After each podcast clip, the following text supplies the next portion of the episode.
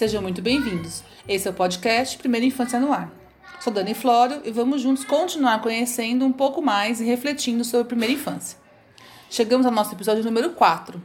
E neste episódio nós vamos continuar. Quem não ouviu ainda, corre lá para ouvir. No episódio 3, nós já falamos um pouquinho sobre as crianças com deficiência. E nesse episódio agora, vamos falar um pouco como se dá o processo da inclusão educacional dessas crianças. Estamos mais uma vez com o nosso convidado super especial, Fábio Oliveira. Para quem não ouviu o terceiro, vamos apresentá-lo novamente. Ele é pedagogo com especialização em autismo e saúde mental, é professor de sala de atendimento educacional especializado na rede municipal de Osasco e diretor do Centro de Apoio ao Autista de Osasco. Fábio, mais uma vez, muito obrigada, muito bem-vindo. Vamos continuar nossa conversa aqui sobre muito Deficiência? Bem. Isso, vamos lá. É sempre um prazer estar aqui de novo falando e vamos dar sequência a esse assunto que é bastante abrangente, né? Que é educação infantil, escola e todas essas coisas. Vamos lá. Bom, é, a gente podia começar lembrando que nós temos uma lei, né? O Brasil tem uma lei, a Lei Brasileira de Inclusão, a LBI, que garante a inclusão escolar de pessoas com deficiência de forma ampla e não específica. Essa lei, ela é suficiente para garantir as boas práticas dentro das salas de aula? Quais seriam os principais desafios aí para a gente conseguir promover uma educação inclusiva efetiva no Brasil? Dani, quando a gente vai falando de lei, eu acho que é, tem a lei não significa garantias. Né? E quando a gente está falando de, de, de, de, deficiência e toda essa coisa que é muito diferente, a gente não pode esquecer do nosso conceito histórico. Uhum. Então, dentro da história da deficiência do Brasil, é, essa população não foi vista como alguém de produção. Então não teve investimento. Né? Uhum. Veja, a gente fala de, de, de, de, da inclusão escolar há vinte e tantos anos e hoje a gente ainda tem problema com Sim. isso. É ausência de lei? Não. Nós tivemos o um encontro de Salamanca, que foi essa coisa mundial, onde todo mundo parou para falar disso, mas não foi o suficiente. Então, a lei ela está, já está o suficiente. Agora o que a gente precisa é mudar a nossa crença sobre. Uhum. A gente tem que mudar a nossa crença sobre a pessoa com deficiência. Né? Colocá-la no lugar de alguém que também consegue. Sim. Tendo as ferramentas corretas, esse cara também vai responder legal. Ele também vai aprender se a gente tiver as ferramentas corretas. Então, quando a gente pensa em lei, a lei está ok. Agora a gente precisa fazer modelação humana. Sim. E aí, de novo, eu trago a palavra humanização. A gente precisa humanizar a educação para poder ter uma ótica melhor para esses, esses alunos que funcionam de forma diferente. E isso, como a gente está falando de educação infantil, uhum. vamos já falar isso. dos nossos pequenos, né? Dentro da educação infantil, é, os professores eles precisam ter posse dessa informação. Uhum. Eles são bons nisso. Professores, confia que você sabe. Você sabe, você percebe que esse aluno, dentre todos, ele está apresentando comportamentos diferentes. Só que o que, que a gente precisa? E aí, de novo, professor, a gente precisa escrever. Dê para mãe um relatório. Registro. Mãe, olha, você vai no pediatra, mas leva esse relatório aqui, o registro. Ah, na brincadeira de roda ele não participa, eu chamo, ele não responde. Por quê? Quando a família chega no profissional de saúde, ele não sabe muito bem o que vê. Uhum. Porque lembra que a gente estava falando da chegada do diagnóstico? Essa mãe ainda, essa família ainda está sob o impacto da criança idealizada e da criança real. Então, fatalmente, na consulta, ela não vai conseguir defender, ela não vai conseguir dizer o que precisa ser dito.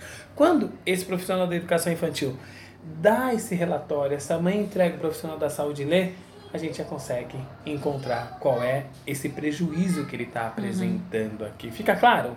Né? Mandou e assim, quando a gente fala em registro, não é para escrever uma carta. Diz, não, coloca as principais coisas que você faz e como é que ele responde. Porque daí o profissional da saúde vai pegar isso, vai olhar e falar, poxa, o que, que eu preciso ver, mãe? Numa festa, como é que ele funciona? Para além da escola, né? Para além da escola. Porque o profissional da saúde, ele não convive com aquela criança. E às vezes as consultas hoje, elas são muito rápidas. Então ele não tem muito tempo, né? Então ele não consegue fazer essa avaliação tão minuciosa dessa criança. Então ele vai dizer para a mãe aquilo que ele está vendo. Olha, relativamente seu filho está bem. Uhum. E aí a gente ouviu, tá bem, a gente vai embora. Né? A gente não volta para olhar isso como precisa ser visto. Né? Eu entendo, claro, que quando uma professora diz, ah, o seu filho funciona diferente, isso cai quadrado. Isso não é gostoso, não é confortável, não é bom. Porém, se a gente fizer a, o que a gente precisa, ele vai ter um prognóstico muito legal. Sim. E que às vezes até pensando na criança pequena, especialmente, como elas estão em des- desenvolvimento, pode até ser que na, lá na frente não era nada. Era, a- na- exatamente, automaticamente ela vai se corrigindo. Mas é importante ter atenção até para esses detalhes, né? Não, não, não deixar passar, como se não fosse Não. nada, Não, né? porque De alguma forma ter uma atenção. Tardio a gente vai ter problema. Ok. E aí, se a gente pensar também na LBA, eu acho que tem uma outra questão que é, é, pega um pouco. Na verdade, a gente percebe isso no dia a dia. A lei é para todos, né? Para todas as escolas, em públicas e particulares. Então, as escolas particulares elas não podem mais se negar a matricular um aluno com deficiência, alegando que ela não tem professor especialista, né? A gente sabe que isso não pode. E também não pode cobrar taxa extra para atendê-lo. Isso, isso, na- nada disso pode né? acontecer. Não pode de Deus. acontecer. Nada disso pode Mas acontecer. a gente houve alguns casos de escolas que tem essa barreira, né? Como é que você, se você tem alguma experiência com isso, assim, você acha que isso é, é possível? A gente, como é que a gente pode avaliar esse tipo de prática? Como é que a escola particular pode lidar? Porque na pública é, não tem jeito, o aluno está ali, ela não tem nem, não tem, que como dizer, conta, ah, né? vai ter que Tem dar dar conta, conta. né? Tem que dar conta. É, a gente sabe que nem sempre consegue dar conta da melhor forma possível, mas ela dá conta daquilo que ela está com, tem os Porque o sistema ele entrou. não tem Exatamente, como então sair. né? Mas na particular, é um, né, pouquinho é um mais- pouco mais. Tem um dono, né? É. Ele, ele pode funcionar. Exatamente. O que eu sempre oriento para as escolas é assim: Fábio, mas eu já tenho uma sala super lotada e vai chegar mais esses caras, né? Esses alunos, como é que vai ser isso e tal? É, primeira coisa que a gente precisa pensar é na qualidade disso. Né? Não vamos ser leviano e dizer que você colocar três alunos com deficiências diferentes dentro de uma sala super cheia vai dar, vai dar bons resultados? Não, não vai dar para ninguém. Né? Porque a gente não pode esquecer que o professor também é um ser humano e tem suas limitações. Né? Então ele não vai, não vai ser sadio. Mas o que eu acho importante, e aí eu volto para o início que eu disse, humanizar isto. Né? Porque quando eu humanizo, eu começo a pensar quais são as possibilidades que eu tenho de poder favorecer o aprendizado de algum desses. Já que eu não posso ser todos, eu tenho alguns. Né? Eu consigo ter um. Mas o que a lei defende é não podemos negar e nem super taxar para poder mantê-los dentro da escola. Sim. Agora, acho que tem uma outra coisa também que, que me ocorreu agora. Quando a gente fala, porque na lei também traz a questão da sala do AE, que é a sala do atendimento educacional especializado. E, mas também a gente pode perceber que às vezes há uma certa confusão de que aluno é esse, né? Quem é que vai para essa sala? Quem é que. Que aluno será atendido? O que, que, que, que, diz pra gente a, a legislação ou na, na, na prática? Quem é que estaria, que teria essa eh, possibilidade de estar participando de um atendimento especializado? E tem uma outra, uma outro viés também a lei trouxe, que é a possibilidade do, acompanha, do acompanhante, né? De ter uma, uma um, aquela criança precisar eh, de um apoio em sala de aula regular, né? Não na sala do EI. Então, a gente é. Isso é bem legal porque dá muita confusão. dá muita confusão, porque chegou-se um momento que pensou-se que tem diagnóstico, é público pro AE? Não. Uma pessoa com deficiência física, com neurológico preservado, ela precisa do AE para quê? Para nada. Por quê? Porque ela consegue acompanhar o que ela precisa de um apoio para se locomover. Né? Então, qual é o público eletivo para o AEE? É aquele aluno que precisa de um suporte pedagógico diferenciado para conseguir concluir o seu aprendizado. Então, por exemplo, se você pegar ah, uma pessoa com deficiência visual, se você não tiver a ferramenta que ele precise para escrever o braille dele, Ou aquela ampliada, né? Aqueles Uau. materiais ampliados. o ampliado é para quem Pra tem quem ainda baixa baixa visão, visão, é. né? É, se você não tiver, se ele tiver essa ferramenta, ele é um aluno que ouve e ele próprio constrói o material dele. Então ele não é público pro AE. Ele tem um diagnóstico, mas ele não é público pro AE. Né? Então, o- público do AE quem é? Aquele cara que precisa de um ajuste maior pedagógico ou alunos que não têm os pré-requisitos para o aprendizado. Por exemplo, eu tenho um aluno que tem é, um diagnóstico de autismo super agitado, junto disso veio o TDAH, ele já precisa do pré-requisito, porque ele não para. Então, ele vai pro AE para quê? Para trabalhar esses pré-requisitos.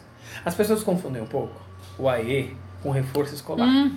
E com a sala especial E a- antiga. isso. E, e ele não é isso, e também não é reforço escolar. Aham. É para ser trabalhado pré-requisitos para esse menino estar dentro dessa sala, para essa criança estar dentro dessa sala do ensino regular. Não é para ficar dentro do AE. Então não é qualquer diagnóstico que coloque lá dentro. Né? É, precisa dessa avaliação mais minuciosa. E quando a gente fala disso, a gente tem que falar de conhecimento. Uhum. É, é, a deficiência ela acaba virando um pouquinho de tabu. Então, como a gente não fala disso, a gente vai muito pelo que eu acho. Vai muito pelo que eu acho e vai modelando dentro das leis, por isso que a gente tem esses conflitos todos. E aí o conhecimento para professor da sala regular e para professor também do AE, né? Existem alguns pré-requisitos para ser um professor de sala de, do atendimento educacional especializado, Isso, né? super existe. Esse profissional ele tem que ter a formação específica em educação inclusiva.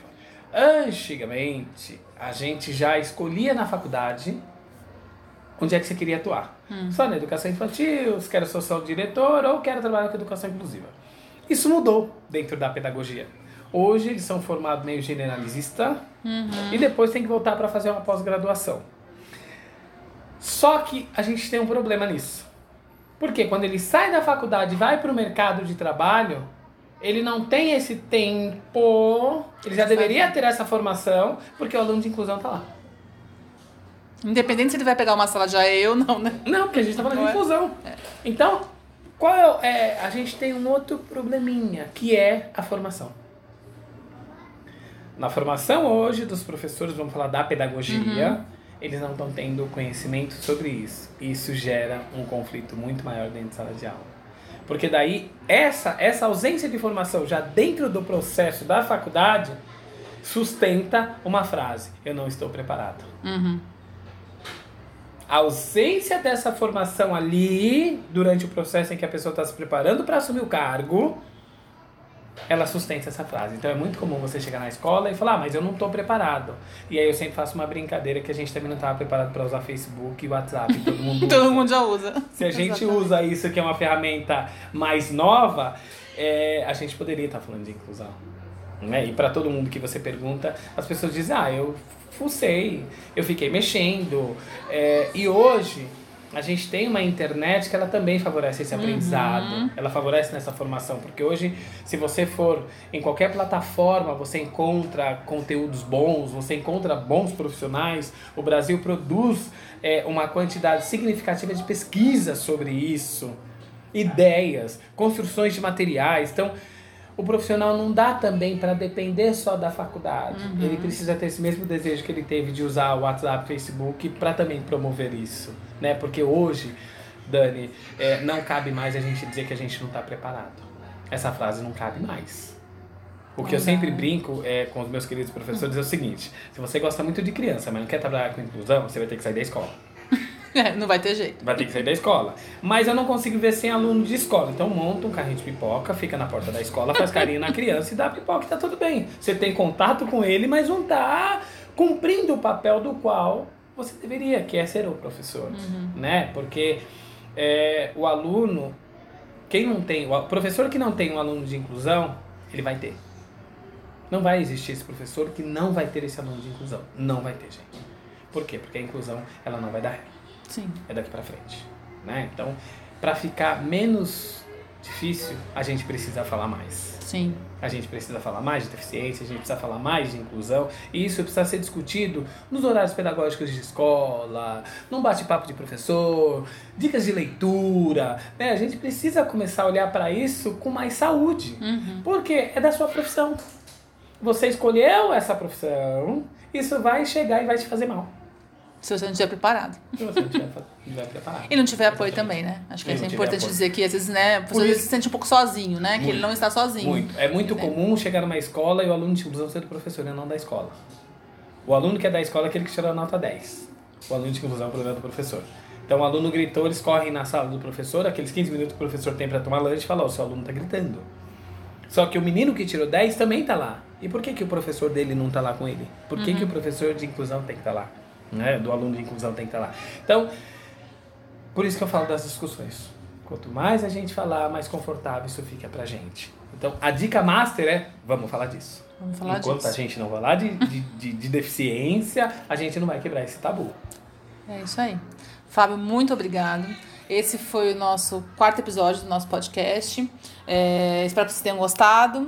E lembre-se que a cada novo episódio, um novo tema ou um novo olhar sobre primeira infância. Este foi o podcast Primeira Infância no Ar. Curtam, ouçam, compartilhem, deixem seus comentários em nosso canal do YouTube, SoundCloud, Spotify e iTunes. Todas as plataformas estão por aí. Até o próximo.